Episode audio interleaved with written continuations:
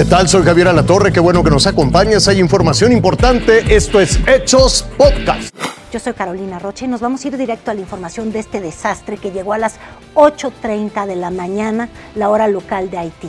Lo que parecía ser un sábado cualquiera se ha convertido en una tragedia que hasta el momento ha eh, cobrado preliminarmente la vida de al menos, eso es lo que están diciendo, al menos 29 personas.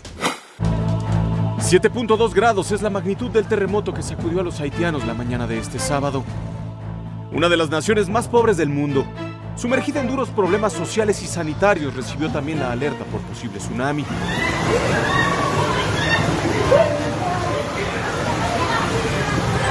¡Ey! Con el sol a cuestas, las calles se llenaron de gente que sorteaba los escombros para escapar de las zonas más cercanas a la costa. Al mismo tiempo, varias manos se sumaban a la búsqueda desesperada de sobrevivientes. Ese esfuerzo fue el que le arrebató a la muerte a esta familia atrapada bajo los restos de su vivienda.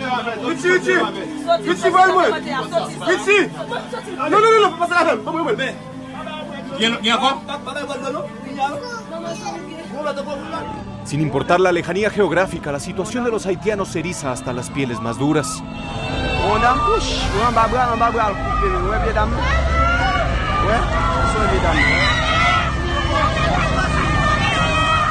Su dolor no solo puede verse, también se escucha.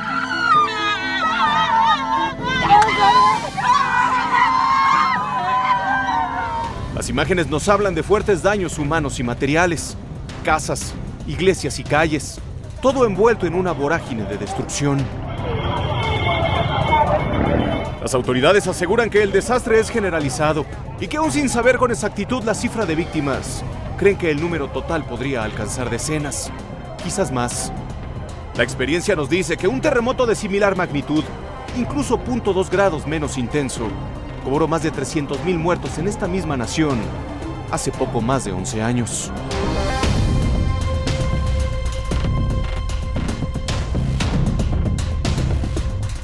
Raciel Cruz Alzar. Viri, viri, viri. Fuerza Informativa Azteca.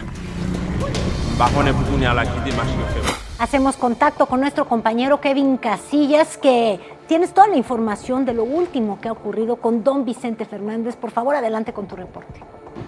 Gracias Carolina, amigos de Hecho Sábado, qué placer saludarlos. Lo comentas bien, nos encontramos desde el Hospital Country 2000 de Guadalajara, donde Vicente Fernández pasó ya su octava noche a causa de la caída que tuvo en el rancho de los Tres Potrillos. Comentarles y ponerles un poquito en contexto. El viernes pasado él se encontraba caminando eh, por su cuarto, de repente resbala, se pega contra el buró que tiene a un lado de su cama, se lesiona las cervicales 3 y 4 y es operado de emergencia. Es trasladado a este hospital en una ambulancia donde por cierto han venido a visitarlo los familiares toda la semana. Han venido Vicente Fernández Jr., ha venido Doña, Cuquita, ha venido también Gerardo, pero todo ha estado muy hermético. No habían querido dar declaraciones de qué era lo que estaba pasando. Habíamos tenido en toda la semana tres partes médicos escritos en las redes sociales de Vicente Fernández. Salieron su equipo médico a dar estas palabras. Actualmente él se encuentra bajo tratamiento, esperando respuesta, recuperación de la movilidad y esfuerzo respiratorio. En este momento, el señor Vicente Fernández se encuentra estable, despierto, con analgesia y sedación leve, con terapia de rehabilitación. Ahí lo tienen, son las declaraciones del equipo médico de Vicente Fernández y también platicarles que estos partes médicos estarán dándose todos los lunes y los viernes. Es momento de ir más allá de nuestras fronteras porque más de 40 personas fallecieron y hay daños materiales millonarios como resultado de las lluvias e inundaciones en Turquía. Imágenes aéreas tomadas por drones dan cuenta de esta tragedia. Esta madrugada la patrulla fronteriza de los Estados Unidos detuvo en Texas a varios inmigrantes que intentaban cruzar la frontera. Algunos incluso llevaban bebés en brazos. Tan solo en el mes de julio pasado, más de 200 mil personas intentaron cruzar la frontera entre México y Estados Unidos. Te invito a que siga con nosotros mañana con detalles de más información que justo ahora está en desarrollo.